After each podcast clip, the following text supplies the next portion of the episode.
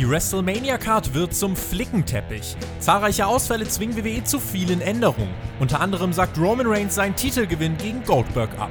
Über das und mehr sprechen wir bei Hauptkampf in dieser Woche mit Stefan Kolb.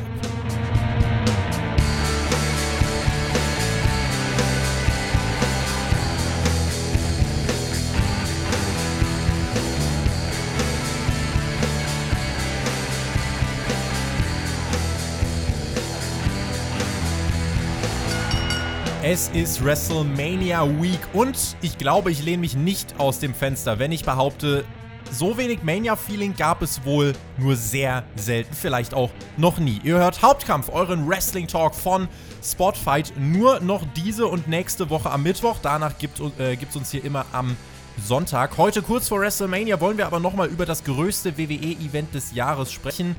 Paradoxerweise ist es wohl WWEs zuschauerärmster Pay-Per-View äh, aller Zeiten aber scheinbar ist er irgendwie trotzdem noch too big for one night. Bei mir ist in dieser Woche Stefan Kolb von Power Wrestling. Wie ist denn bei dir die Stimmung kurz vor The Grandest Stage of them all? Ja, hallo Tobi. Ähm, die Stimmung könnte natürlich nicht äh, besser sein. Ich bin total heiß auf WrestleMania. Es ist die WrestleMania-Woche. Ich war selten so gehypt auf eine Großveranstaltung äh, wie diese. Und das ziehst du jetzt eine Stunde durch? Klar! Ich bin total excited hier. Das ist, äh, Nein, also ich glaube, wir haben gerade in der Welt äh, äh, andere Themen, auf die wir uns fokussieren. Und ähm, ich muss sagen, die WWE hat es jetzt in den letzten äh, drei Wochen mit ihren MT Arena Shows nicht hinbekommen, mich da gedanklich rauszuziehen, sodass ich jetzt sage, oh, ich freue mich auf dieses Wochenende, äh, schalte WrestleMania ein und kann dann quasi das, was gerade in der Welt generell passiert, mal einfach wegmachen für mich gedanklich und das einfach genießen. Das, äh, äh dieses Gefühl ist nicht aufgekommen. Ich werde direkt jetzt auch mal äh, eine Warnung noch an alle rausgeben. In dieser Ausgabe hier werdet ihr viele WrestleMania-Spoiler hören. Also auch über das Thema Roman Reigns hinaus wird es hier einiges geben. Wer sich dann nicht irgendwie was wegnehmen lassen möchte von der Vorfreude, die er ja vielleicht hat. Ich gönne es jedem, der Vorfreude hat tatsächlich. Ähm, wenn ihr da nicht. Aber keine Match-Spoiler, ne? Sondern, also keine, keine, keine Result-Spoiler, sondern, sondern nur Match-Spoiler. Genau, mhm. also Match-Spoiler im Sinne von Replacements eigentlich weitestgehend. Also wel welche Matches wird es letzten Endes geben, welche Matches wissen wir, wird es nicht geben. Ähm, aber Ergebnisse wird es von uns hier nicht geben. Die sind auch, soweit ich weiß, noch nicht nach außen gedrungen und das ist auch gut. Und ähm, genau, aber das nur als, als äh, Warnung, als Disclaimer für euch, wenn ihr da auch keine Replacements hören wollt über das Thema Roman Reigns hinaus, dann heute wahrscheinlich für euch keine gute Ausgabe, aber dann haben wir natürlich in dieser Woche noch ganz viele andere tolle Podcasts hier bei Spotfight für euch. Wir starten jetzt in die Ausgabe und ich habe es gerade schon angedeutet, WWE bewirbt ja WrestleMania weiter mit dem Slogan zu groß für eine Nacht. Man bewirbt die Show auch momentan weiter mit dem Match Reigns gegen Goldberg. Das Event wird als Pay-per-view angeboten und es gibt Menschen, die bestellen sich das Ding tatsächlich noch als Pay-per-view. Und da kostet das, glaube ich, 60 Dollar, 59,90. Äh, vielleicht auch, weil sie die Umstände bei WWE überhaupt nicht kennen. Und die sehen dann Reigns gegen Goldberg, Money Match. Cool, das will ich sehen. Kann man ihn ja an sich auch nicht verübeln. Es gab aber zuletzt beim Wrestling Observer von Dave Meltzer eine spannende Anekdote dazu. Und zwar ging es um das Thema Rick Root. Wir machen jetzt einen kleinen Time Travel. Und zwar hat Dave Meltzer da gesagt: Naja, Rick Root, der fiel mit einem was war das, ein gerissener Bizeps oder irgend sowas, fällt sechs bis acht Monate aus und WWE hat ihn weiter für alle Shows und Events angekündigt und mit seinem Namen Geld verdient und Tickets verkauft. Und auf Nachfrage hat Vince McMahon dann gesagt, ja, der steht unter Vertrag, also können wir mit ihm auch werben. Und Rick Root meinte dann, ja, wenn ihr mich für den Main Event bewerbt, dann könnt ihr mir ja auch Main Event Gehalt zahlen. Und da hat Vince McMahon gesagt, nö, warum sollen wir dich dafür bezahlen, dass du verletzt zu Hause rumsitzt? Daraufhin hat Rick Root dann WWE verlassen. Ist diese Story bezeichnend für die Mentalität des Vince McMahon, wenn es um False Advertising geht? Ja, also ich meine, das ist ja nicht die einzige Geschichte, in der das in den letzten Jahrzehnten bewiesen hat. Ähm, aber äh, klar, wenn man, wenn man die Anekdote so äh, zu Ende zieht, dann müsste man ja jetzt auch dafür plädieren, dass Roman Reigns trotzdem sein WrestleMania Paycheck bekommt, obwohl er das Match gegen Goldberg nicht bestreiten wird, beziehungsweise nicht bestritten hat, weil es ja schon aufgenommen wurde. Ist es deiner Meinung nach in Ordnung, dass man die Paarung Reigns gegen Goldberg, das hat man jetzt auch in der aktuellen Raw-Ausgabe gemacht, weiter bewirbt, obwohl mittlerweile Roman Reigns auf seinem eigenen Instagram-Account selbst bestätigt hat, dass dieses Match nicht stattfinden wird? Nein, es ist, es ist völlig daneben. Es ist völlig daneben. Es ist ein weiteres Kapitel, ähm, seine Zuschauer äh, für dumm zu verkaufen. Und äh, das ist schlichtweg nicht in Ordnung. Und ähm, das ist halt, äh, was die WWE da sich in den letzten Jahren erlaubt hat. Also, das ist ja auch so ein bisschen diese ganze Strategie. Ähm, du kaufst nicht mehr den Pay-per-View, du schaust nicht mehr die Show wegen dem einzelnen Superstar, sondern wegen der Brand. WWE guckst du. Du guckst nicht Brock Lesnar, du willst nicht Roman Reigns gewinnen sehen, sondern du willst sehen, welches Entertainment der WWE bietet. Und wenn du dich natürlich, wenn du so davon überzeugt bist, dass du so ein geiles Entertainment-Produkt hast, dann kannst du natürlich sagen, ja, okay, äh, ich kann sagen, was ich will, oh, ich liefere nachher was anderes ab, aber es wird dann halt auf jeden Fall trotzdem gut sein. Ich sag mal so, es gab Zeiten, da hat WWE diesen Status auch durchaus gehabt. Da hätte man bewerben können, was man wollte, man hätte nachher was anderes bringen können, es war immer noch gut.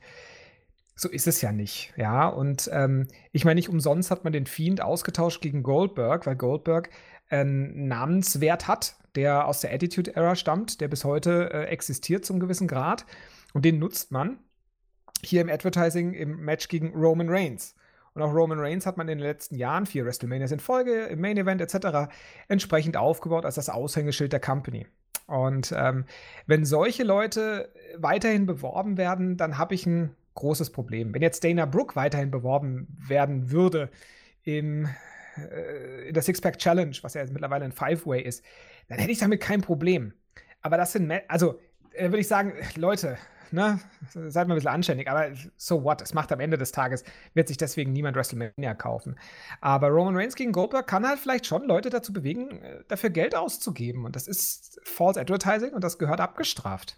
Das darf so nicht passieren. Roman Reigns ja nur einer von mehreren Ausfällen, aber wohl mit Abstand eben der prominenteste. Deswegen reden wir da jetzt auch drüber. Es geht ja jetzt um einen Main Event. Bevor wir über diese anderen Ausfälle reden, Reigns gegen Goldberg wird es nicht geben. Reigns sollte den, den Titel wohl von Goldberg gewinnen. Das ist jetzt nicht ganz so groß als Überraschung. Dazu wird es äh, in der Form ja jetzt nun nicht kommen. Wir erwarten stattdessen das Match Goldberg gegen Braun Strowman. Bekommen wir diese Absage des Matches von Reigns und Goldberg kurz vor WrestleMania über Twitter mitgeteilt oder passiert bei SmackDown am Freitag noch was? Eigentlich ist es ja bereits aufgezeichnet, die nächste SmackDown-Ausgabe. Da ist ein großer Face-Off, ein großer finaler Face-Off von Reigns und Goldberg angekündigt. Wie rechnest du damit, wird man bekannt geben, dass Reigns eben doch nicht bei WrestleMania da sein wird? Ja, ist natürlich reine Spekulation, weil wir wissen natürlich nicht, also Roman Reigns hat sich aus freien Stücken äh, dagegen entschieden. Also er hatte jetzt in dem Sinne keine aktive gesundheitliche Beeinträchtigung, sondern ihm war das Risiko zu groß, wenn er antreten würde, ähm, aufgrund der Umstände, ähm, sein Immunsystem dadurch weiter zu schwächen, was er sowieso aufgrund seiner Vorerkrankung geschwächt ist. Ähm, und es kann natürlich sein, dass er gesagt hat, ja gut, aber ich mache natürlich gern noch mal irgendwo ein Segment, wo ich irgendwie mit ein paar Kisten backstage zugeschüttet werde. Und Schon wieder. Ähm, ja, und deswegen raus bin, ja. Und dann kann es natürlich sein, dass man das, ne, dass man das Face-to-Face zwar aufgenommen hat, aber das für alle Zeiten in der Mottenkiste verschwindet. Und dass er auf dem Weg zum Face-to-Face äh, Backstage eben damit attackiert wurde. Und dann kommt äh, Braun Strowman raus, vielleicht sogar mit einem Heel-Turn, der es dann offiziell war, damit man direkt Roman Reigns gegen Braun Strowman auch als Feder hat, wenn es dann irgendwann weitergeht. Ähm, das kann alles sein. Also ich, das würde ich auch eher vermuten, dass man da noch irgendwas gedreht hat und sozusagen das, was man original gedreht hatte, halt jetzt eben weg ist. Ja, weil ich glaube schon, man muss ja in irgendeiner Weise noch mal was zu Braun Strowman bringen. Klar, das kannst du dann auch noch bei WrestleMania selber bringen. Aber wenn du so ein bisschen Hype aufbauen willst, in Anführungsstrichen, in dieser Phase, dann doch bitte mit etwas, was du bei SmackDown jetzt noch bringst. Und da, ich würde davon ausgehen, aber das hängt natürlich auch davon ab, wie sehr der Roman Reigns auch noch bereit war, irgendwas zu machen. Ich weiß nicht, wo da seine, seine Grenze lag und wie da genau die Umstände waren. Darüber können wir ja alle nur spekulieren. Wenn WWE Anstand hat, also ein bisschen Restanstand, dann wird man es auf jeden Fall nicht über Twitter ankündigen, 24 Stunden vorher. Das wäre ja, glaube ich, das wäre der Worst Case in dem Fall, oder? Also schlechter könnte man es eigentlich nicht lösen.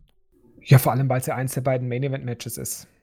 Ja, also das, das, das kannst du dir eigentlich wirklich nicht erlauben, aber das, das kannst du dir, das, das, das konntest du dir bei SmackDown letzte Woche schon nicht mehr erlauben, das so zu bewerben. Und ähm, wenn du das jetzt wirklich laufen lässt bis Samstagmorgen in den USA, ja, das wäre schon sehr peinlich. Es hieß, dass Robin Reigns kurz vor dem Aufzeichnungstag von WrestleMania dann eben selbst, wie du es schon gesagt hast, seine Teilnahme zurückgezogen haben soll.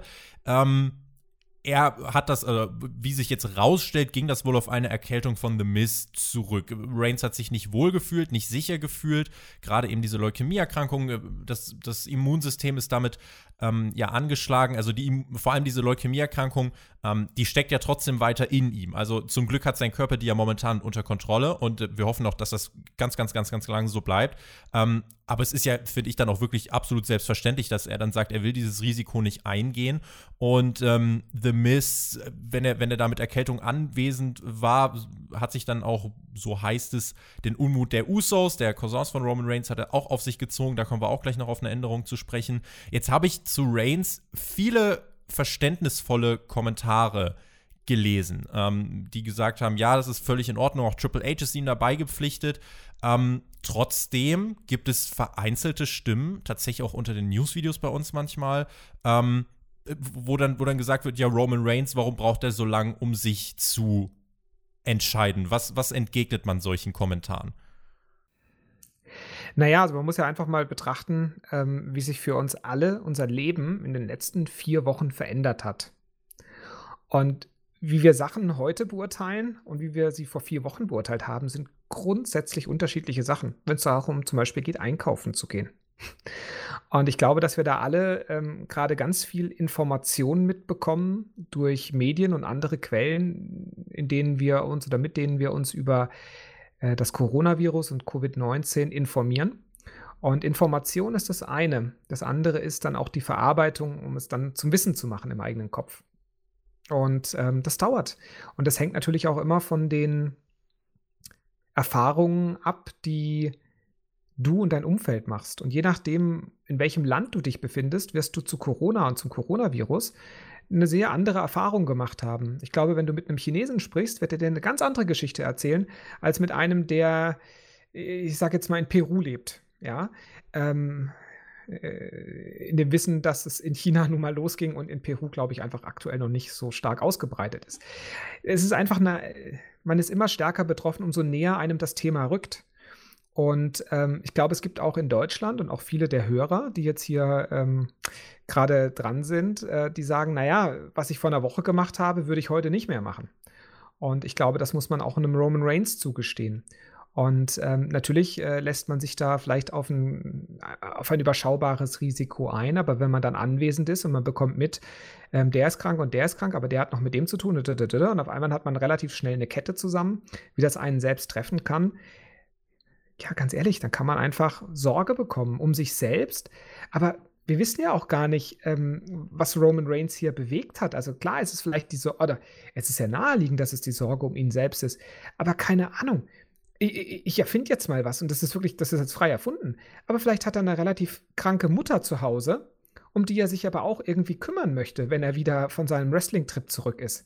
Wenn er jetzt aber natürlich dann zwei Wochen in Quarantäne muss und seine Mutter nicht treffen kann und sich nicht um die kümmern kann, ist das für ihn auch eine blöde Situation. Und umso geringer willst du halt das Risiko halten.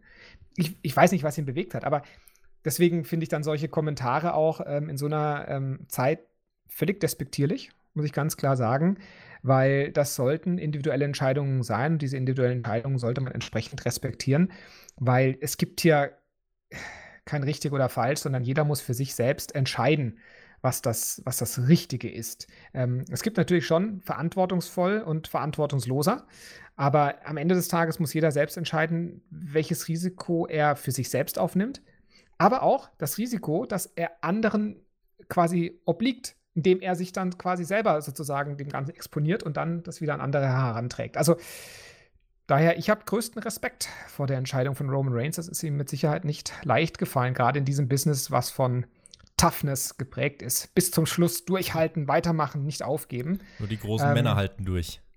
Ja, genau, genau. Und deswegen, ich muss sagen, ähm, da ziehe ich, ich ziehe da ganz, ganz, ganz äh, stark den Hut vor ihm. Also, das finde ich schon eine, es zeigt sehr viel Charakter. Bin ich Mehr als er jemals im WWE TV gezeigt hat. Die, die Spitze musste jetzt, die, die muss natürlich hinten dran noch kommen. Nein, ich bin da komplett auf deiner Seite und würde aber jetzt trotzdem gerne noch die, An die Anschlussfrage stellen darf WWE ihn gar nicht erst in diese Entscheidungslage bringen? Oder ist es, oder anders gefragt, ist WWE unverantwortlich mit ihm umgegangen, indem man ihn überhaupt erst in diese Entscheidungslage gebracht hat? Weil die Umstände, auch die Vorerkrankung von Roman Reigns, ähm, die waren ja gerade auch WWE mehr als bekannt. Ja, also ich glaube schon, dass eine Company da immer eine gewisse ähm, Verantwortung hat. Da kann man sich nicht ausnehmen. Ähm, ich glaube aber auch, dass es natürlich, ähm, dass es eine, also dass der Mensch schon am Ende des Tages zum gewissen Grad auch selbst entscheiden sollte.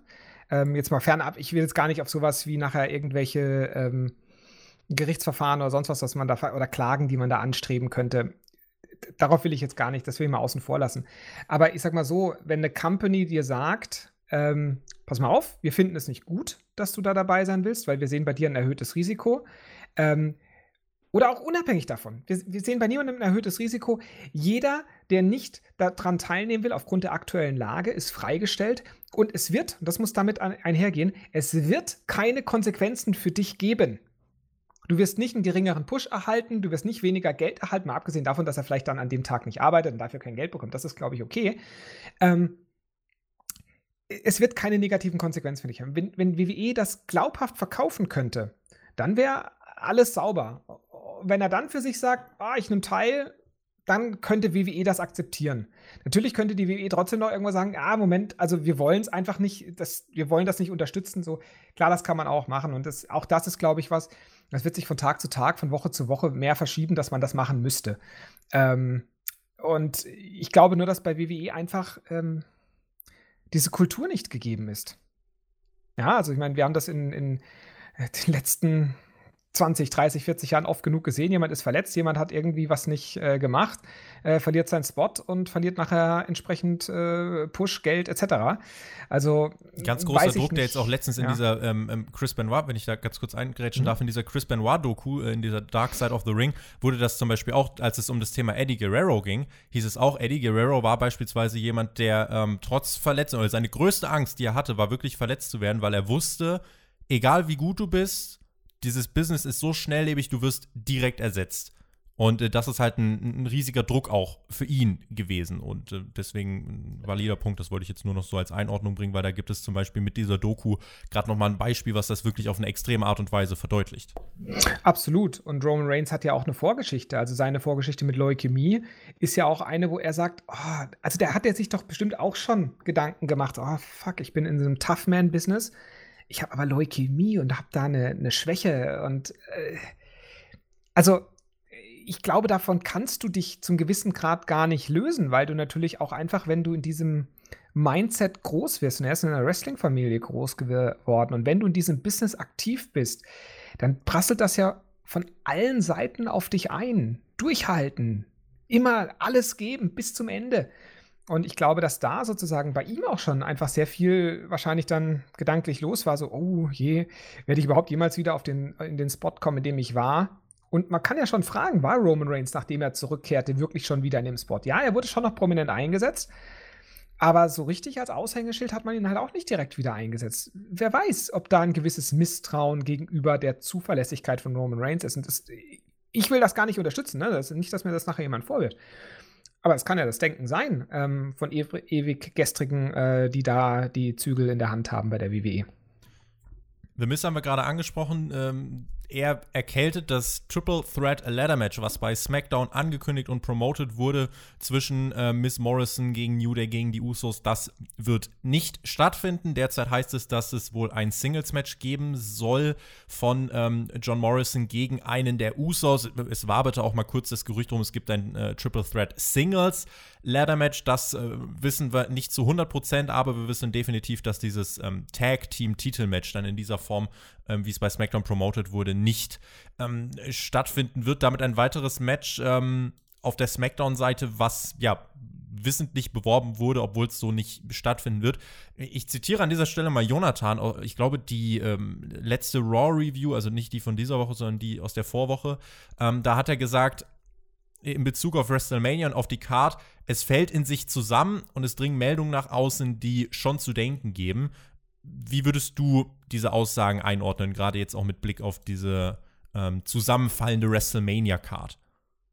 Ja, also ich meine, die WWE hat ja schon häufig ähm, Rolling the Dice betrieben. Also sozusagen, ah, wir setzen alles auf eine Karte, es wird schon gut gehen. Und äh, ich glaube, hier ist es mal einfach nicht gut gegangen. ja, also ähm, die WWE hat das jetzt natürlich schon ausgereizt. Ähm, was konnte man noch wie tun? Also tatsächlich ja im wahrsten Sinne des Wortes ist es ja sich gerade so ausgegangen. Bis Donnerstagabend konnte man in Orlando noch mit ja. äh, bestimmten äh, Mengen, äh, bestimmten Personenmengen zusammenkommen. Bis dahin hatte man alles im Kasten, was man erstmal im Kasten haben wollte. Ähm, und das hat man jetzt halt, ja, wie gesagt, zum Extremen ähm, ausgereizt. Und man hat jetzt hier natürlich äh, einfach, ist von der Realität eingeholt und äh, zum gewissen Grad äh, über, überrumpelt worden mit diesen ganzen Ausfällen. Und ähm, ja, daher äh, stimme ich ihm da schon zu. Und äh, diese WrestleMania wird sicherlich ähm, ja, auf eine sehr, sehr komische Art und Weise reflektiert werden in Zukunft, weil ja, es ist halt einfach super viel verändert worden ähm, mit der heißen Nadel. Wie das Endprodukt aussieht, da müssen wir abwarten, bis äh, Samstag und Sonntag rum sind. Aber ähm, so im Vorhinein, ähm, äh, es ist halt, glaube ich, ein relativ deutliches Indiz, so wie das Ganze jetzt sich entwickelt hat in den letzten ähm, zehn Tagen, dass es wohl das Bessere gewesen wäre, WWE nicht abzuhalten und äh, mit WrestleMania entweder zu warten bis zum Sommer oder WrestleMania ein Jahr lang ausfallen zu lassen und nächstes Jahr mit 36 weiterzumachen. Man hätte das WrestleMania-Banner damit vielleicht auf jeden Fall ein bisschen besser schützen können, da bin ich bei dir.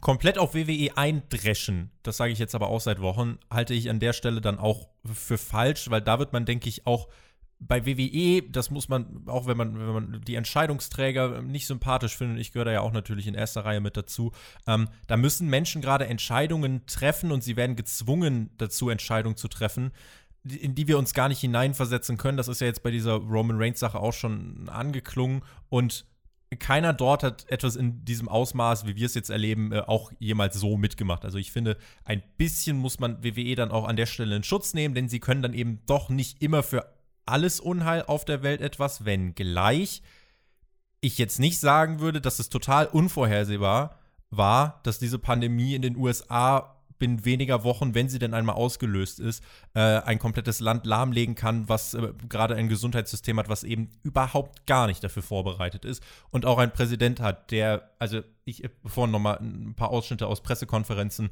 von Januar bis März gesehen, es ist unbegreiflich, es ist wirklich unbegreiflich. Ähm, ja, aber da möchte ich schon auch, da möchte ich hier beipflichten und wiederholen, was ich gerade eben gesagt habe. Also jeder Tag bringt neue Informationen, äh, kreiert neues Wissen. Und ähm, die WWE hat natürlich auch äh, zu einem Zeitpunkt diese Entscheidungen getroffen und auch dann durchgeführt. Jetzt ist ja heute schon äh, wieder fast eine Woche, nachdem WrestleMania abgedreht wurde. Ja. Ähm, und wir haben ja, weiß nicht, ob das ein Vorteil, ein Nachteil ist, es ist auf jeden Fall ein Fakt, in Deutschland, in Europa, ich sag mal sieben bis zehn Tage Erkenntnisvorsprung gegenüber den USA. Jetzt sagen ja viele, ja, aber die haben doch gesehen, was in Europa passiert. Ja, da muss ich aber auch sagen, wir haben auch gesehen, was in, äh, in, in äh, China passiert und haben nicht entsprechend früh drauf reagiert. Ähm, also da muss jeder sich erstmal in die eigene Nase fassen und ähm, äh, wie du auch sagst, man muss natürlich auch Leuten hier irgendwie zugestehen, dass sie bestimmte Entscheidungen unter Abwägungen von Risiken zu treffen haben, die im Nachhinein vielleicht als falsch interpretiert werden. Aber es ist immer die Frage, ähm, war die Entscheidung im Nachhinein falsch oder war sie im Vorhinein falsch? Und im Vorhinein falsch, zu dem Zeitpunkt, dass Entscheidungsträger in den USA das so absehen konnten, weiß ich nicht. Ich will mir das nicht anmaßen, äh, das zu sagen. Aber im Nachhinein kann man, glaube ich, schon sagen, dass, dass es falsch war.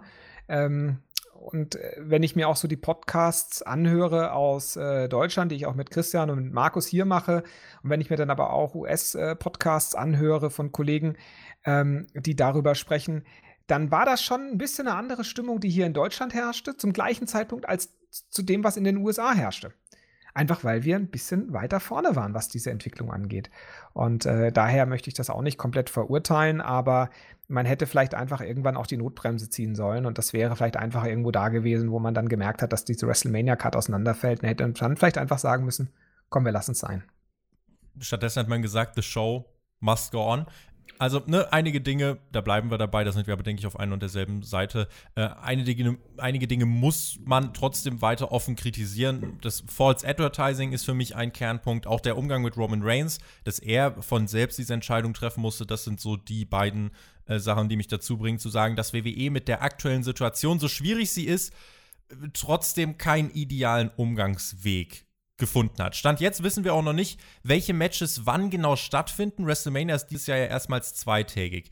Ähm, das Event ja, startet dann am Samstag, das ist nicht mehr lang hin. Es gab viele Änderungen, aber seit letzter Woche ist der Spaß ja dann abgedreht. Warum wissen wir jetzt immer noch nicht, wann welche Matches stattfinden? Oder ist das vielleicht auch gar nicht schlimm?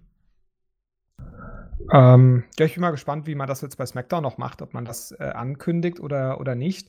Das ist halt eine Frage, wie man mit dieser, mit dieser Taktik einfach umgeht. Also vielleicht, also ich denke mir, dass man sich für sich selber einfach noch relativ lange offen halten wollte, bis alles quasi dann auch geschnitten und zu Ende ge, äh, gestylt ist, ähm, bis man das wirklich announced, welches Match wo stattfindet. Weil ich denke schon, dass man wahrscheinlich einen Plan hatte aber der sich dann durch das Abdrehen vielleicht nochmal geändert hat. Also ich könnte mir gut vorstellen, dass Goldberg gegen Braun Strowman nicht der Main Event wird, sondern ich könnte mir fast vorstellen, dass jetzt eigentlich so das drittgrößte Match auf dieser WrestleMania Card einen der beiden Main Event Spots bekommt. Das wäre dann für mich das Last Man Standing Match zwischen Edge und Randy Orton, was im Aufbau ja mit Sicherheit, also da bin ich mir nehme ich weit aus dem Fenster, mit Abstand äh, das best aufgebaute Match ist.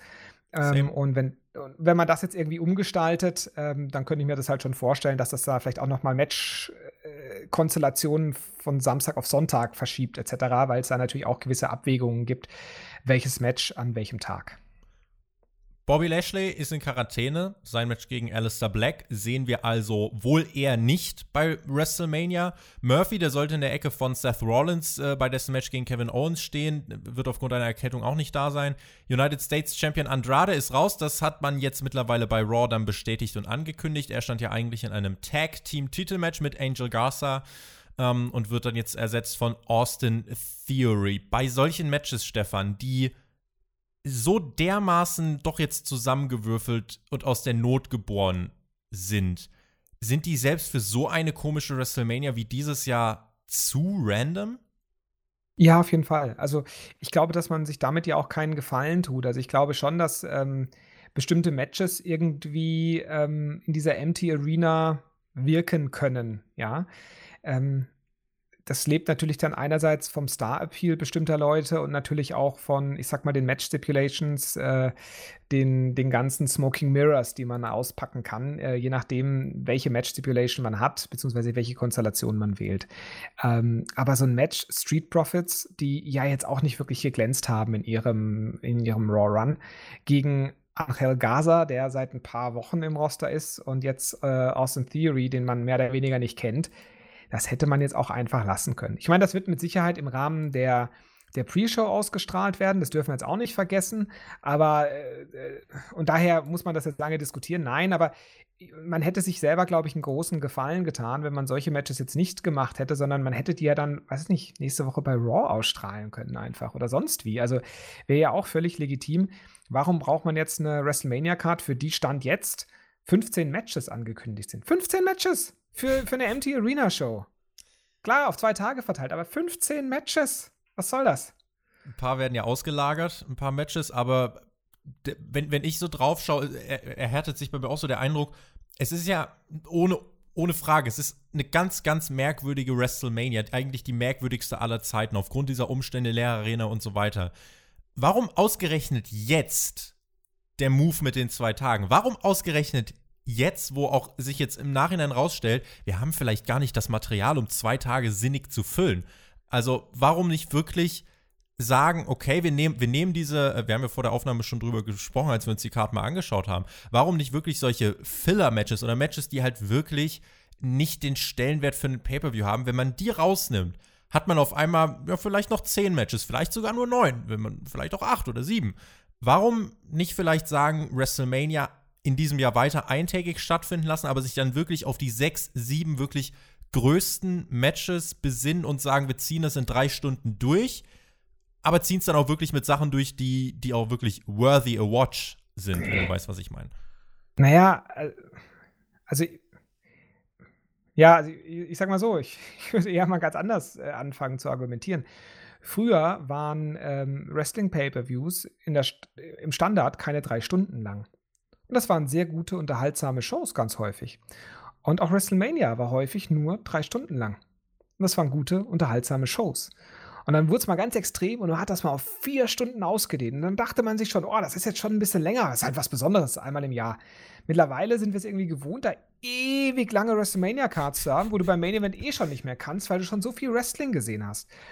Und ähm, ich hätte gesagt, lass halt das ganze Gerümpel in der Undercard sein Lasst jetzt die großen Matches von mir aus. Wenn er sie unbedingt durchziehen will, dann macht die, verteilt das ruhig auf zwei Abende, macht aber die Shows halt zweieinhalb Stunden, maximal drei Stunden lang. Ich meine, du siehst doch das, wie das jetzt bei einem Raw ist. Wie lange, das zieht sich ja jetzt noch mehr. Vor allem, wenn du halt diese anderen Matches noch schaust, die da also aus der Konserve kommen. Und macht da zweieinhalb Stunden bis drei Stunden Shows draus. Samstag und Sonntag finde ich ganz gut, dass das aufgeteilt ist und nicht eine Sechs-Stunden-Show ist. Ähm, und lass uns das dann so halbwegs genießbar machen, weil es halt eben nicht zu lange ist, dass wir uns das anschauen müssen. Aber so habe ich jetzt die Sorge, es gibt jetzt eine Stunde Pre-Show, dass da trotzdem uns wieder jeweils eine Stunde, äh, vier Stunden Hauptshow erwartet. Drei Stunden 15 war, war jetzt das, was letztens nach außen gedrungen ist. Also beide Shows drei Stunden 15 plus 60 Minuten Kickoff. Ja, das ist für mich dann gut. Äh, das ist dann gegenüber dem, was ich jetzt gerade gesagt habe, eher nur eine halbe Stunde, vielleicht eine Dreiviertelstunde zu viel. Aber es ist trotzdem, na, man, man, muss mal abwarten, ne? Man muss abwarten, bis man es gesehen hat. Aber ich glaube, man hätte sich einen, Gefallen gemacht, wenn man halt einfach diese, diese nicht aufgebauten, schwachen Matches, ähm, random Matches einfach weggelassen hätte, weil diese Matches, die, die interessieren dann noch keinen. Also ich meine, du musst dir das mal so vorstellen, Alistair Black gegen Bobby Lashley, das wurde ja einfach announced bei Twitter. Und hat auch keinen Aufbau hat, bekommen, bis heute. Ja, und das hat, das hat aber auch, das, das, hat aber auch keinen für WrestleMania gereizt.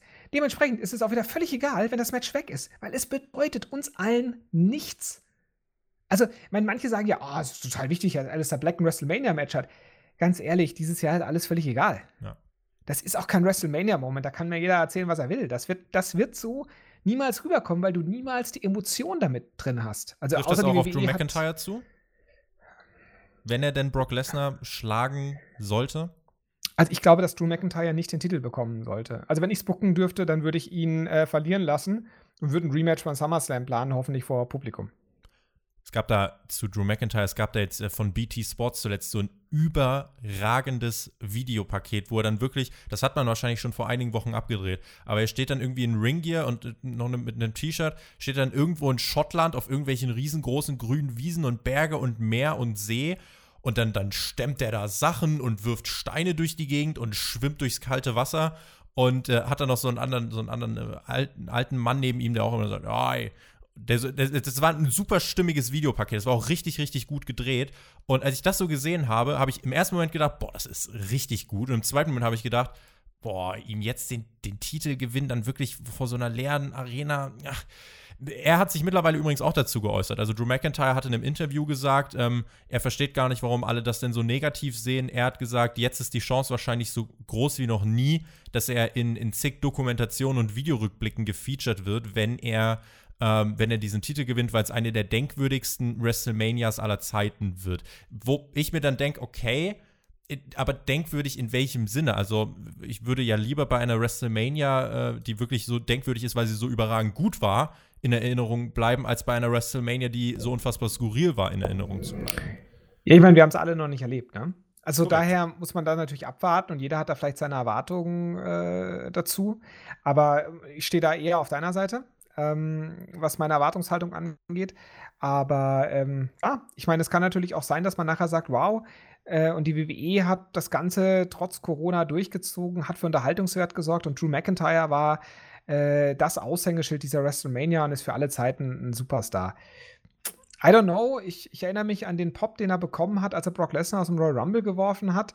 Und ähm, ich glaube schon, dass äh, Brock Lesnar gegen Drew McIntyre das Potenzial hatte, ähm, entsprechende Reaktionen auch jetzt bei, einem, bei einer normalen WrestleMania zu erzeugen. Jetzt haben wir immer wieder ja. gesagt, ja. es ist nur eine Frage der Zeit, bis sich bei WWE ein Fall als positiv bestätigt. Und jetzt reden wir davon, dass Performer wegen Erkältung und gesundheitlichen Bedenken absagen. Und die Card, die verändert sich und sie ist stellenweise, wie ich finde, für diese Umstände auch trotzdem ein Desaster. Hätte denn selbst ein positiver Corona-Fall nicht dafür sorgen können, dass WrestleMania ausfällt? Es gab ja zuletzt auch immer wieder den, den Hinweis, also Vince McMahon hat Pay-per-Views und Events auch schon unter ganz anderen Umständen noch durchgezogen. Kann ich mich nicht wirklich zu äußern, weil ich nicht die Gesetzeslage in den USA kenne, wie dann da die, die Durchgriffsrechte wären oder wie die Anordnungen sind, etc. Also keine, keine Ahnung. Also ich, ich weiß das so halbwegs in Deutschland, wie das ist, aber ähm, das äh, also da gibt es ja dann so verschiedene Gefahrenstufen, die mit denen Unternehmen arbeiten. Also wenn du also das war so ganz am Anfang. Ja, ich weiß, ja, mittlerweile ist es natürlich nochmal ein bisschen ein anderer Level und jetzt ist es ja sowieso anders mit Abstandsregeln und so weiter. Aber am Anfang hat man hier halt eigentlich so mehr oder weniger mit drei Gefahrenleveln gearbeitet. Also ähm, zwei war dann, glaube ich, äh, es gibt einen Corona-Verdachtsfall. Also jemand, der ähm, potenziell Corona haben könnte oder Covid-19 haben könnte ähm, die dann irgendwie in einem Risikogebiet waren etc. Und äh, da wurden ja dann teilweise schon auch tatsächlich Unternehmen, wurden Lagerhallen geschlossen, sonstiges und äh, diese Mitarbeiterteams äh, frühzeitig aufgelöst. Das gab schon ähm, an verschiedensten Stellen, wie ich das auch mitbekommen habe. Und ähm, ich weiß nicht, ob das in den USA äh, gleich wäre, aber grundsätzlich ähm, wäre es ja schon fahrlässig, wenn hier so ein Entertainment-Produkt weiterlaufen kann, auch wenn sich dadurch natürlich die Krankheit weiterhin ausbreitet. Also ich glaube nicht, dass äh, Wrestling und der Unterhaltungswert, den uns WWE mit diesen Empty Arena Shows bietet, zu den äh, Lebensnotwendigkeiten äh, zählt, die wir in dieser Krise brauchen machen, machen wir an der Stelle mal so den, den Umschwung, weil auch AEW trifft diese Pandemie ja, das, das trifft das Produkt und ich finde, wie es jetzt also ich finde, jetzt trifft es das Produkt mittlerweile doch schon relativ schwer. In Woche 1 hat man bei Dynamite noch gesagt, ey, das war wirklich eine richtig gute Empty Arena Show, die man da auf die Beine gestellt hat. In Woche 2 waren einem dann noch mehr die Hände gebunden aus Produktionssicht, die wurde mehr heruntergefahren.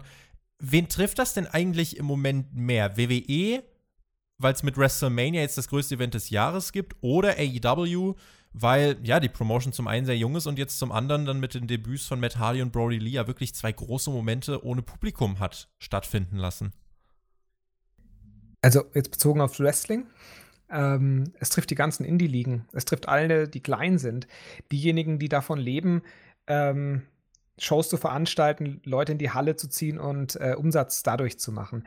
Ähm, WWE und äh, auch AEW, obwohl ein sehr junges Unternehmen, quasi Startup, ähm, hat ja einen sehr gesicherten ähm, Umsatzfluss ja, durch die TV-Verträge.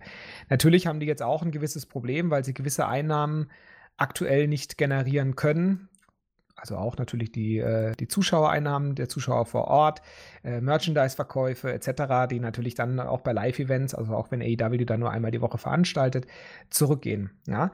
Aber bislang haben sie ja sozusagen, was ihre TV-Gelder angeht, weiterhin den Umsatz da und sie wissen ja auch, sobald sie wieder veranstalten können, ist der Umsatz auch wieder da. Gesicherterweise.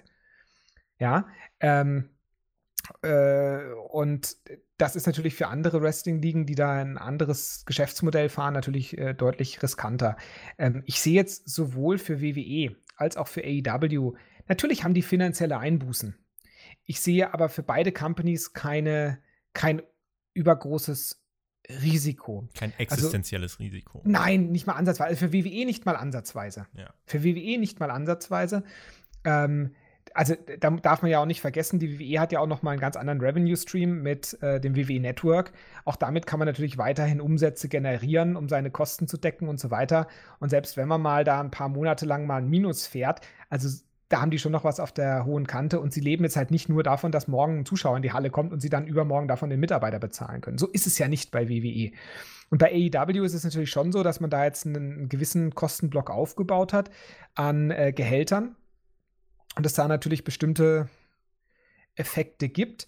Aber da glaube ich halt auch einfach, dass, ähm, also wenn ich da jetzt mal drauf schaue aus der Kahn-Familie aus, die entsprechend Geld haben, wo die sich einfach sagen, ja gut, ne, wir haben ein laufendes Geschäftsmodell aufgebaut, was sehr, sehr gut läuft. Im ersten Jahr, wir haben direkt eine Verlängerung bekommen, kommen direkt in den Break-Even, in die Break-Even-Zone rein im, im, im, äh, im ersten operativen äh, WWE, äh, im äh, TV-Jahr. Alles gut da, da, da kann jetzt auch die Khan-Familie sich selber quasi einen Kredit geben, weil das zahlt sich ja nach hinten hin aus. Also außer die bauen irgendwann Mist, aber dann hätten sie sowieso irgendwann Mist gebaut. Also äh, ich glaube nicht, dass AEW da jetzt in irgendeiner Weise ein finanzielles Problem hat. Ähm, vom Kreativen her ähm, ist das natürlich noch mal eine andere Nummer. Natürlich wären so Leute wie Brody Lee und auch wie Matt Hardy noch mal, glaube ich, ganz anders eingeschlagen, wenn die vor Publikum zu, ihren ersten Auftritt gehabt hätten. Also da kann es jetzt sozusagen einzelne, in Anführungsstrichen, Opfer geben, die ähm, diesen MT Arena Shows geschuldet ja, vielleicht einfach jetzt nicht ganz den Marktwert erreichen. Aber auch da glaube ich, sobald die Zuschauer wieder da sind und man vernünftige Geschichten erzählt, wird sich das so oder so einstellen. Es ist nie dieser eine erste Pop, der alles entscheidet. Ja, und ähm, da habe ich bei AEW aufgrund dessen, wie sie Geschichten erzählen, wie sie äh, Storylines präsentieren und Char Charaktere aufbauen und etablieren, gar keine Bedenken. Ähm, bei WWE sehe ich halt einfach sozusagen, dass man da natürlich ähm, eine, eine Strategie gefahren hat, ähm, die jetzt auch ziemlich nach hinten losgegangen ist, dass man da so einen gewissen äh, Reputationsschaden mal wieder davonträgt als, ich sag mal, so ein bisschen uneinsichtiges Unternehmen. Was glaubst du, wenn wir, wenn wir jetzt in die Zukunft schauen, bleiben wir bei WWE, wird man nach WrestleMania an diesem Empty Arena Konzept etwas ändern? Können die Shows so auch für die nächsten zwei, drei Monate funktionieren? Und was ist eigentlich mit den nächsten Pay-Per-Views? Wir haben Money in the Bank, wir haben Extreme Rules, die jeweils vier und acht Wochen dann danach anstehen. Äh, eigentlich gibt es auch nach WrestleMania einen Draft. Wird das wie WrestleMania einfach stattfinden? Gut, das ist natürlich alles eine große Spekulation. Dieser ganze ähm, Podcast ist eine Spekulation. Das hat hm. hoffentlich mittlerweile jeder Hörer bemerkt. Also, äh, ich sag mal so, ähm, die die aktuelle Entwicklung in den USA lässt jetzt nicht darauf hoffen, dass sich das dort ähm, allzu schnell entspannt. Und ähm, das, was ich vorhin gesagt habe, dass wir da so sieben bis zehn Tage voraus sind, ähm, diese, dieser Unterschied kann sich ja durchaus in dem, wie wir darauf reagieren, vergrößern. Und mein Gespür ist, dass wir ähm, speziell in Deutschland, aber auch zum Beispiel in Österreich, auch in anderen Ländern äh, Europas, da ähm, sehr viel besser reagiert haben, ähm, als die USA es getan hat. Und ähm, dass dementsprechend das Problem natürlich auch länger bestehen wird.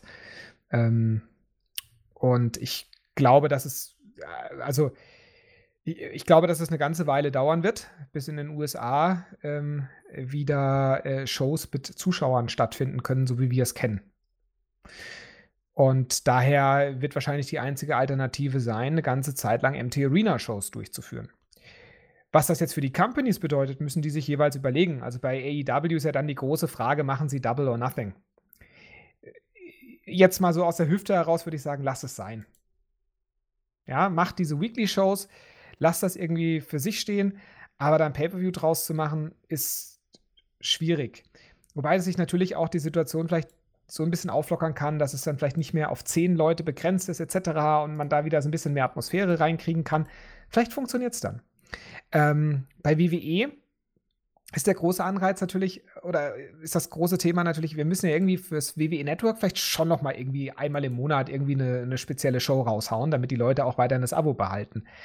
Ob die MT Arena Pay-per-Views das dann leisten können, Wage ich ehrlich gesagt zu bezweifeln, aber ich könnte mir vorstellen, dass die WWE sich dazu genötigt sieht, das trotzdem dann so durchzuziehen, weil eine äh, weltweite Pandemie, die kann uns doch nichts an, wir ziehen durch. Ja, das ist die Attitüde von Vince McMahon, das ist die Attitüde der WWE.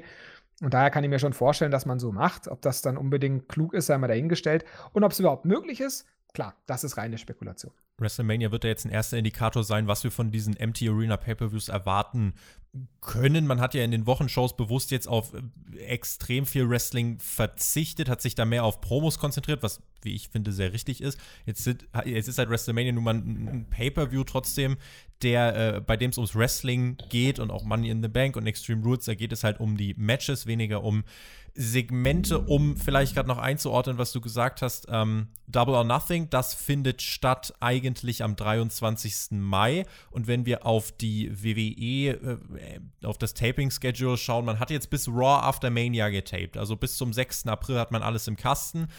Die Sperre in Orlando, die, die, also diese Beschränkungen, die gelten auch bis zum 6. April. Das heißt, danach könnte man weiter aufzeichnen.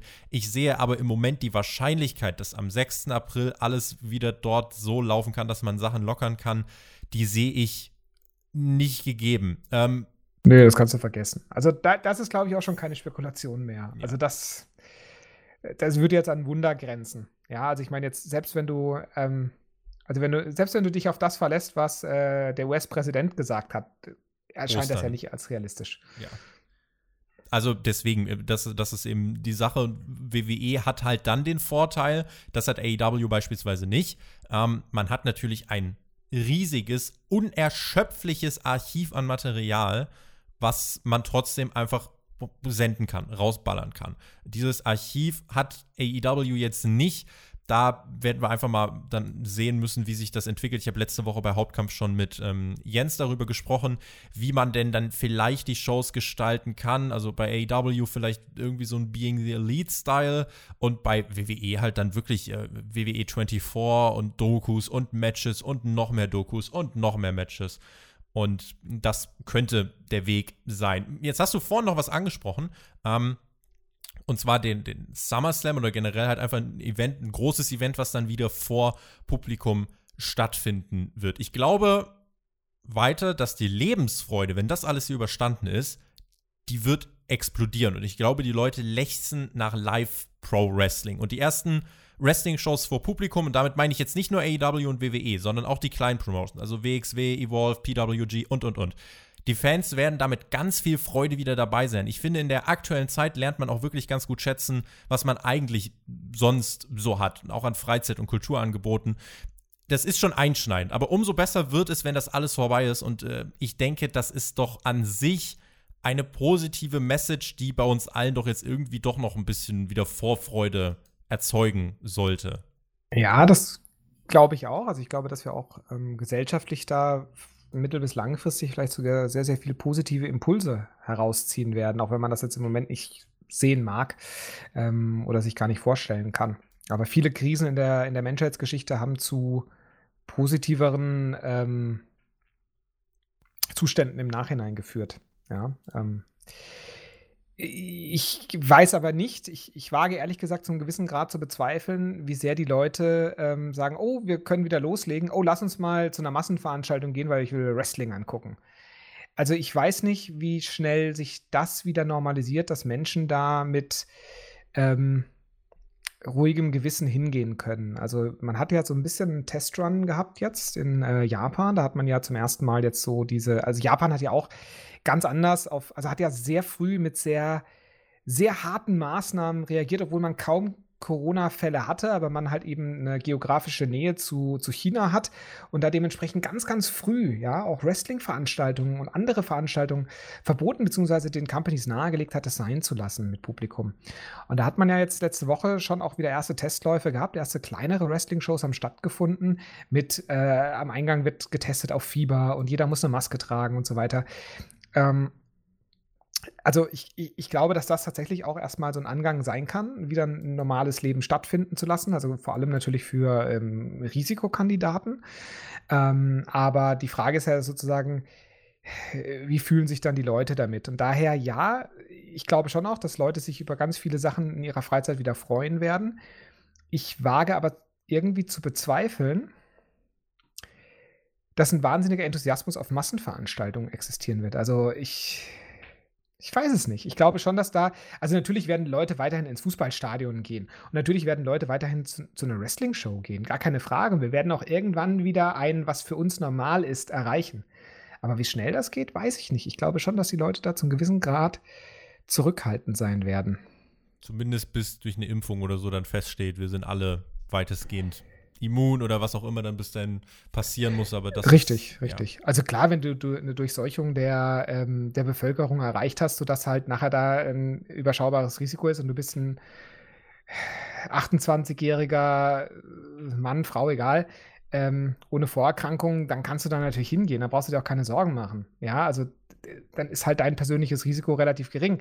Wenn du aber regelmäßig äh, deine Großmutter triffst, die ähm, 88 ist, dann äh, bist du da vielleicht ein bisschen vorsichtiger, ja, wenn du es noch nicht hattest. Ja. ja.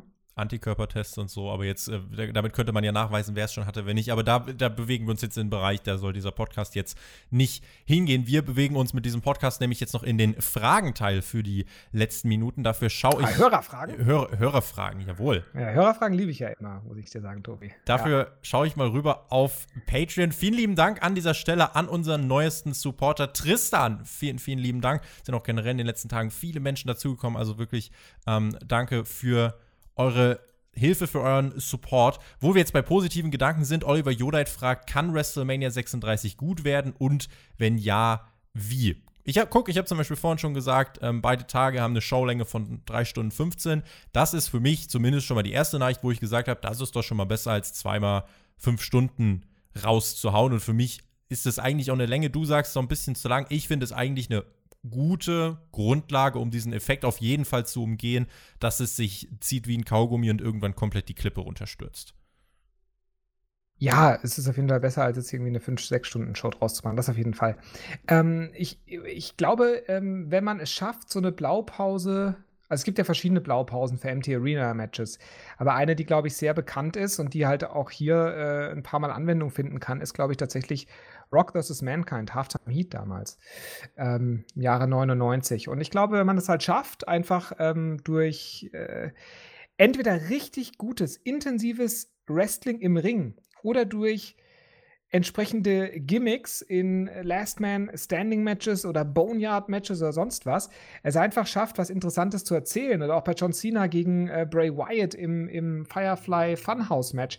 Wenn man da Elemente einbaut, die man selten oder gar nie gesehen hat bislang im Wrestling und sich da wirklich was überlegt hat, dann kann es da vielleicht schon das eine oder andere geben, wo du sagst, oh krass, was sie da gemacht haben oder ach cool, was sie sich da überlegt haben oder oh, war das heftig.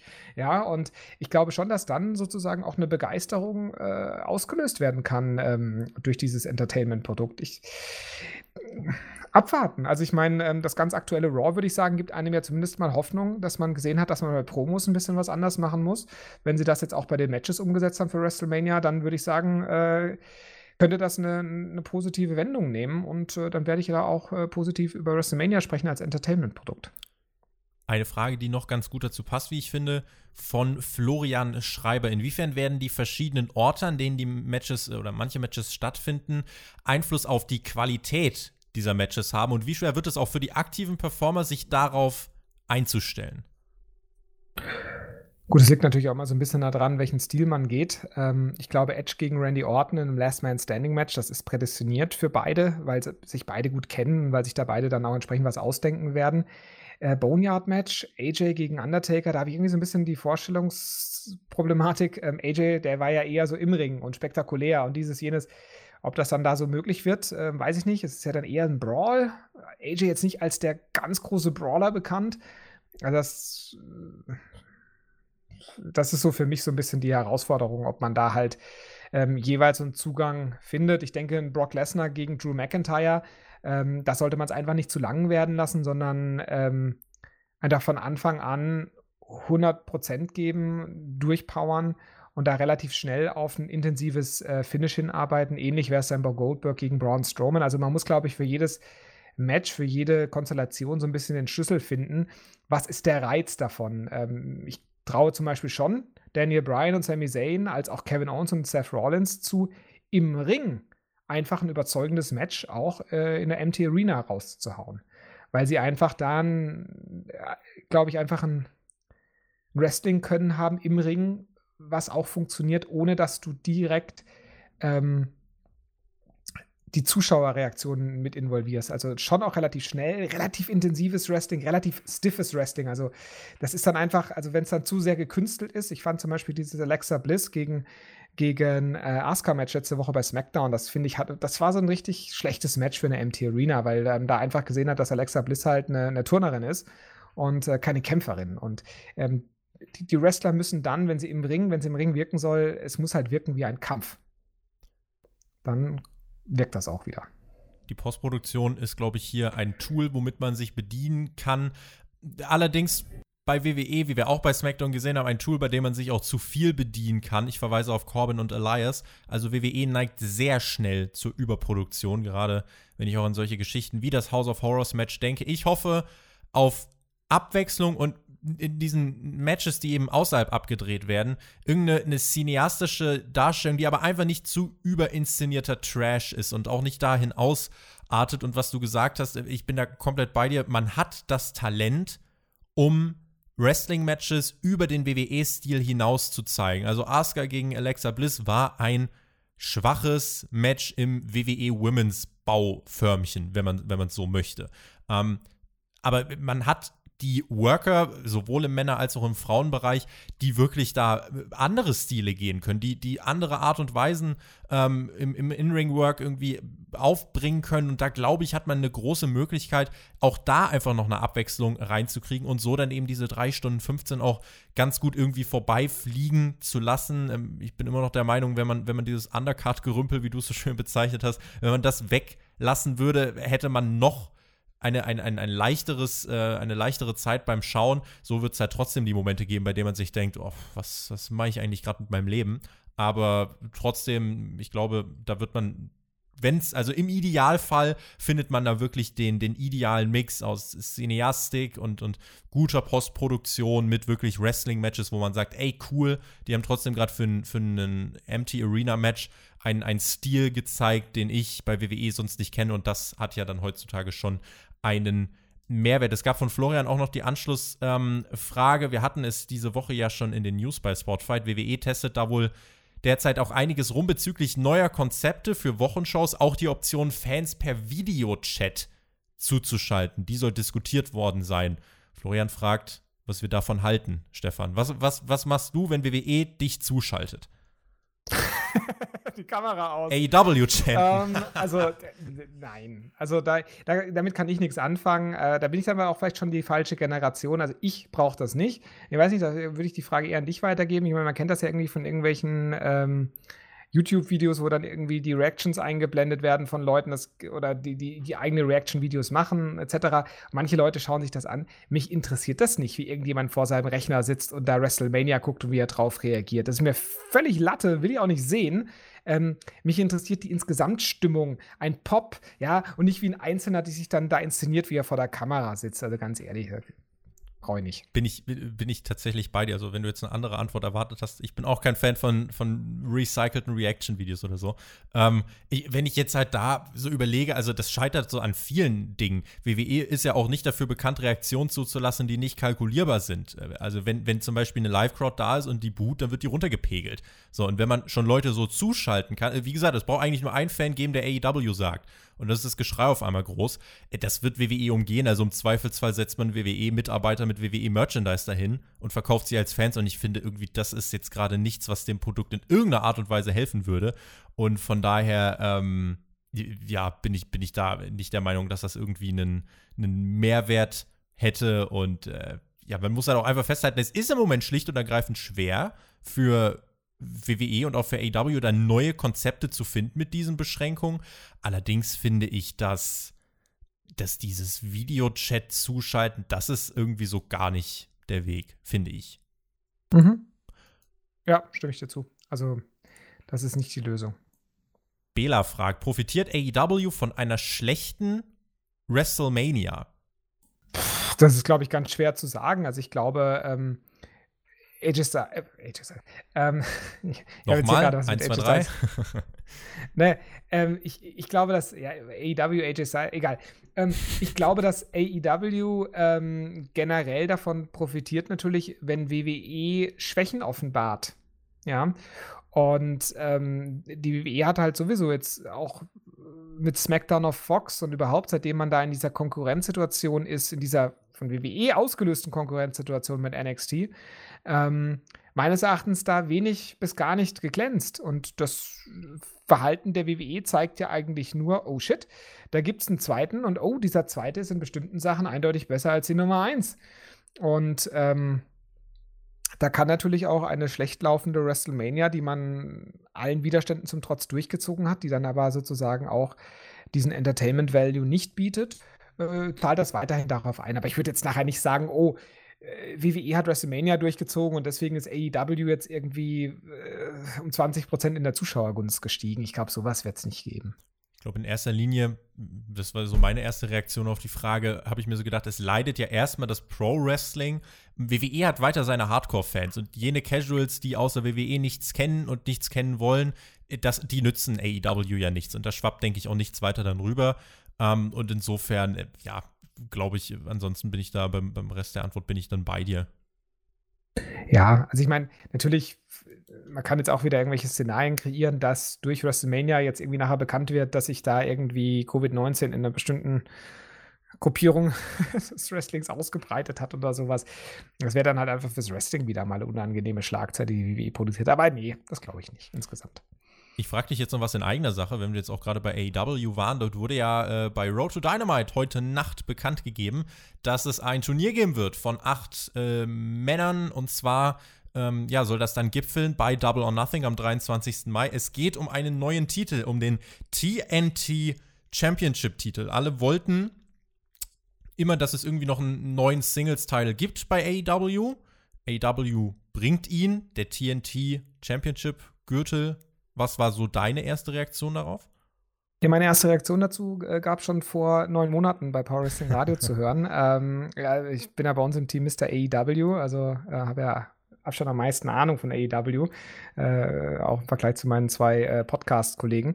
Und ähm, damals war nämlich eine Hörerfrage, äh, wie ich tatsächlich AEW äh, bezüglich der Titel aufstellen würde. Und ich meinte von Anfang an, dass ich es sehr cool finden würde, wenn man einen TV-Title präsentieren würde der dann auch sozusagen ein Titel ist, der ja nicht zwangsläufig jede Woche, aber schon regelmäßig im TV verteidigt wird, weil man damit halt natürlich auch ähm, sehr stark auf das einzahlen kann, was ähm, AEW ausmachen soll, nämlich großartiges Wrestling.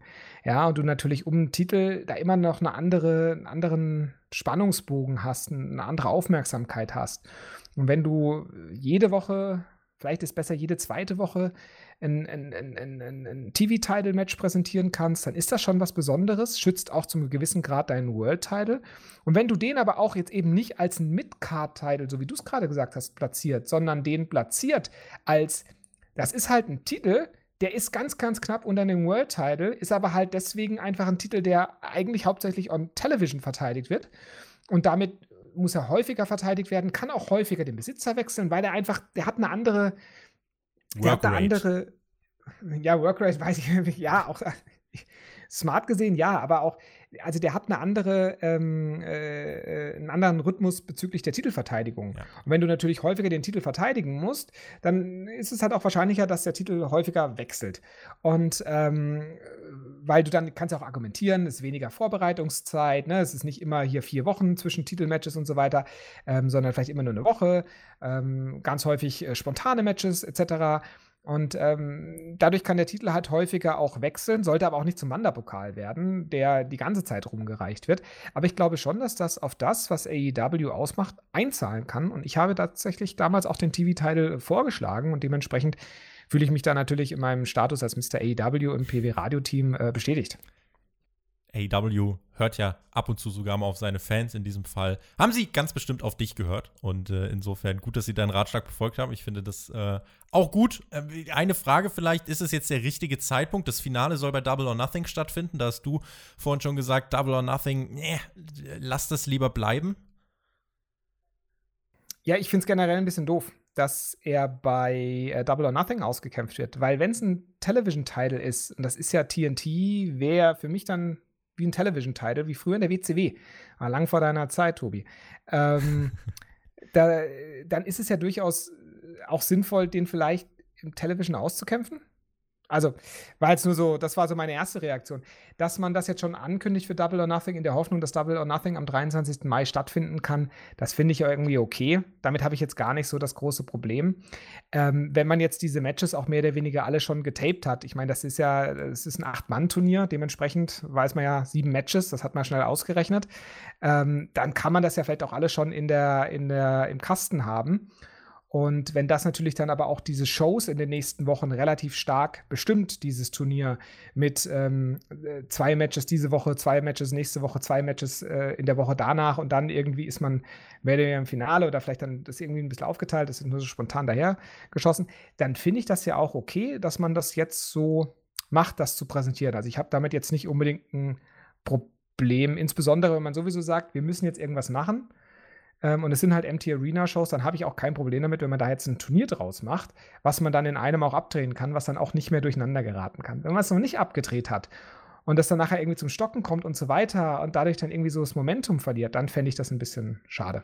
Dann kann ich dir jetzt an dieser Stelle noch eine Breaking News an den Kopf werfen. WWE hat gerade eine Pressemitteilung veröffentlicht. Es geht um eine Zusammenarbeit mit Fox. Man wird im Laufe dieser Woche insgesamt 22 Stunden WWE-Programm bei Fox ausstrahlen und WrestleMania wird es auf Fox Sports und Fox Now als Pay-per-View für 60 Dollar zu kaufen geben. Das insofern, wenn ich das jetzt gerade im ersten Augenblick interpretiere, so ein erster Schritt in diese Zusammenarbeit, die Vince McMahon mal angedeutet hat beim Quartalsbericht, äh, für, eine, für eine direkte Analyse und ganz tiefe Einordnung ist das jetzt gerade mal ein bisschen zu spontan, aber äh, erste Reaktion von dir, wenn du jetzt das gerade mal so nebenbei, ähm, nebenbei hörst. Es gab jetzt WWE auch schon diese Partnerschaft mit ESPN. Jetzt wird man das eigene Programm bis WrestleMania im Laufe der Woche 22 Stunden an alten Pay-per-Views. Der Royal Rumble 2020 wird heute ab 19 Uhr dort äh, ausgestrahlt werden, dann WWE Backstage und so weiter und so fort.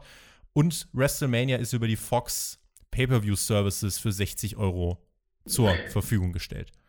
Ja, also ich meine, wenn WWE das jetzt macht, ihre, ihren, äh, ihre Bibliothek äh, auszunutzen bei desperaten Fernsehsendern, die nach Content suchen, der irgendwie, auch wenn er äh, quasi aus dem Archiv kommt, immer noch äh, ein gewisses Interesse zieht. Ähm, dass man sich da jetzt natürlich Partnerschaften aufbaut, beziehungsweise die intensiviert, ähm, ist ein völlig logischer Schritt, würde ich auch so machen, wenn man dafür sogar noch dann Geld bekommt. Ähm, ist super. Dazu kommt die Eigenwerbung äh, generell für die Marke, aber natürlich jetzt auch für ein Event wie WrestleMania.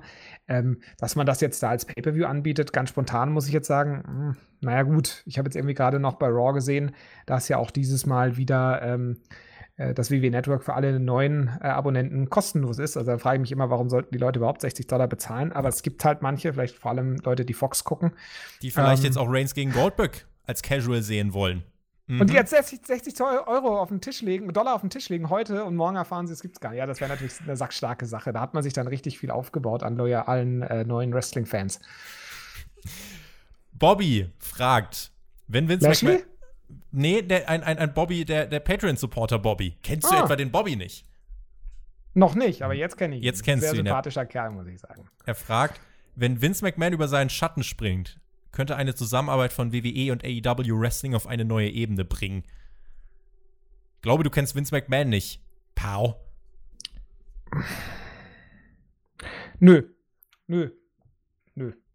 Äh, ganz klares Nein. Also ich glaube, dass eher eine Wettbewerbssituation äh, Wrestling auf ein ganz neues, ähm, wie hat er gesagt? Ein ganz Podest? neues, äh, ein ganz neues Level, ein, eine ganz, ganz neue Ebene. Die, die, Wettbewerbssituation hebt äh, Wrestling auf ein ganz neues Level. Das hat nämlich die Attitude Era bewiesen. Damit sehen wir diese Frage als beantwortet. Ich würde an dieser Stelle noch anfügen, ähm, ich glaube nicht, dass es diese Zusammenarbeit, also ich halte es ja, für mehr als unwahrscheinlich. Ja, vor allem, also ähm, dieses, dieses Kooperation und dann Wrestling-Liga gegen Wrestling-Liga, das ist immer so eine Sache in der Theorie. Beim ersten Gedanken funktioniert das super gut. Und ich kann dir sagen, ich war ja auch früher äh, bei der GSW involviert, die dann auch mal so eine Storyline, äh, Storyline hatte mit der WXW. Ähm, und da war ja dann auch immer so, also am Ende des Tages ist ja immer die Frage, äh, welche Wrestler für welche Liga gehen am Ende over? Naja, und es muss halt am Ende des Tages irgendwie einen Sieger und einen Verlierer geben. Und bei so einer Kooperation will keiner der Verlierer sein. Wenn du aber alles immer 50-50 bookst, schön even Steven, dann macht es halt auch keinen Spaß.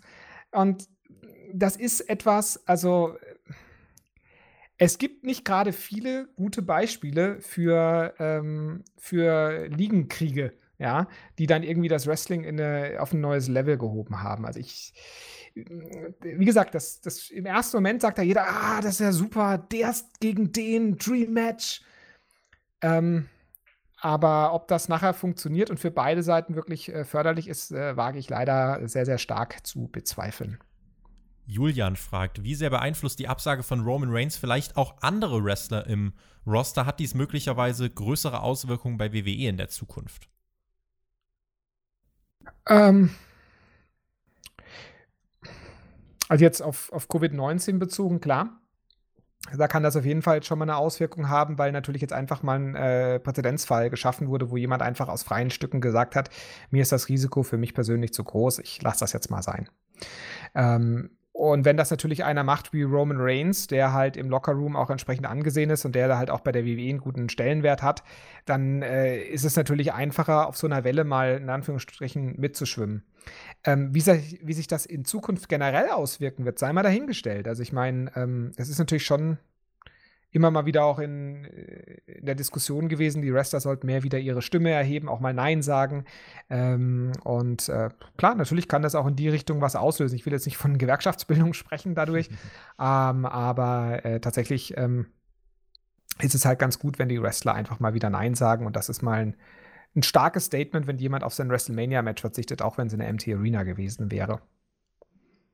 Aber Daniel ja. Bryan zum Beispiel doch auch mit Saudi-Arabien. Also da haben wir in den letzten Jahren schon das ein oder andere Beispiel in diese Richtung gehabt. Genau, genau. Das wäre jetzt dann auch mein Punkt. Daniel Bryan und Kevin Owens beispielsweise weigern sich jetzt seit Jahren mit nach Saudi-Arabien zu fliegen und das toleriert WWE. Also ist jetzt nicht so, dass da eine komplette Backstage-Diktatur herrscht. Also diese Annahme ist dann in dem Fall auch falsch. Und bei Roman Reigns, wie gesagt, unter den aktuellen Umständen abzusagen, gerade mit seiner Vorgeschichte, das sollte jetzt nicht sein, was Wände einreißt, um ehrlich zu sein.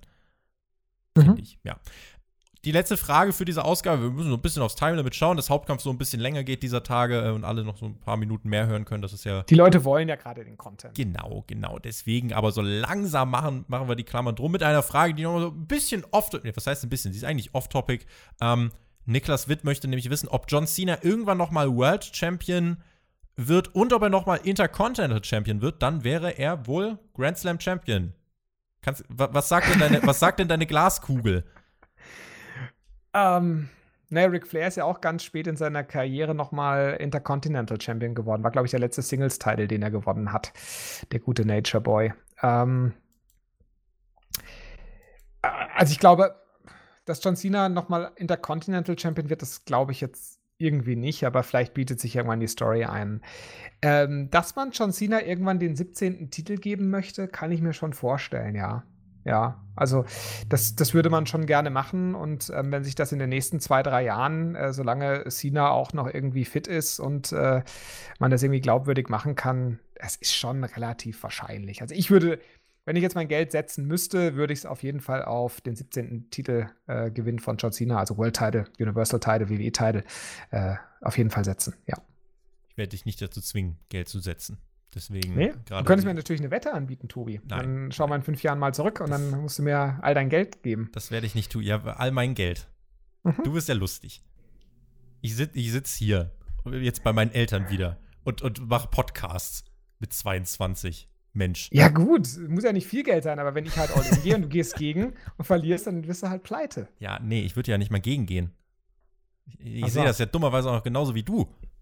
Ach so, ja gut, das ist natürlich schlecht, wenn du dann gegen deine eigene Überzeugung dein Geld setzen solltest. Ja, ja. Nee, deswegen lassen wir das mal. Mhm. Deswegen lassen wir. Und gegen meine eigene Überzeugung beenden wir jetzt auch diesen Podcast. Ich würde nämlich noch äh, weitermachen und würde auch noch viele Fragen mit beantworten, aber ich würde sagen, für heute lassen wir es an dieser Stelle damit erstmal bewenden. Hier auf Patreon habt ihr die Raw Review, ihr habt den Nachschlag von heute, es gibt die WrestleMania Preview. So viele Sachen, die im Moment passieren. Und dann selbstverständlich am Wochenende die Review von WrestleMania. Also der Content, der geht euch da hoffentlich äh, nicht aus. Wir geben unser Bestes. Und in diesem Sinne würde ich sagen, lassen wir es bewenden. Vielen lieben Dank an dich fürs Dabei-Sein. Du bekommst selbstverständlich die Schlussworte, während ich mich jetzt verabschiede und sage, wen es betrifft. Bis zur Dynamite Review. Da hört ihr mich dann das nächste Mal mit Alex. Da werden wir mal schauen, wie dieses ähm, Turnier startet äh, um den TNT Championship Titel. Ich habe von Alex mittlerweile eine erste Reaktion auf diese Pressemitteilung bekommen. Er hat nur das Wort lame geschrieben mit einem Punkt dahinter. Also ich bin mal gespannt, was er dann da für eine Meinung hat. Und damit würde ich sagen, vielen lieben Dank. Bis zum nächsten Mal. Genießt Wrestling. Macht's gut. Auf Wiedersehen. Tschüss. Ja, Tobi, wenn du das nächste Mal mit äh, Alex sprichst, dann musst du ihn auch bitte mal auf das äh, GSW Breakthrough Title Tournament ansprechen, äh, weil ich nämlich damals ins Booking involviert, ähm, ob ihm das vielleicht besser gefallen hat als dieses AEW Tournament äh, um den Title.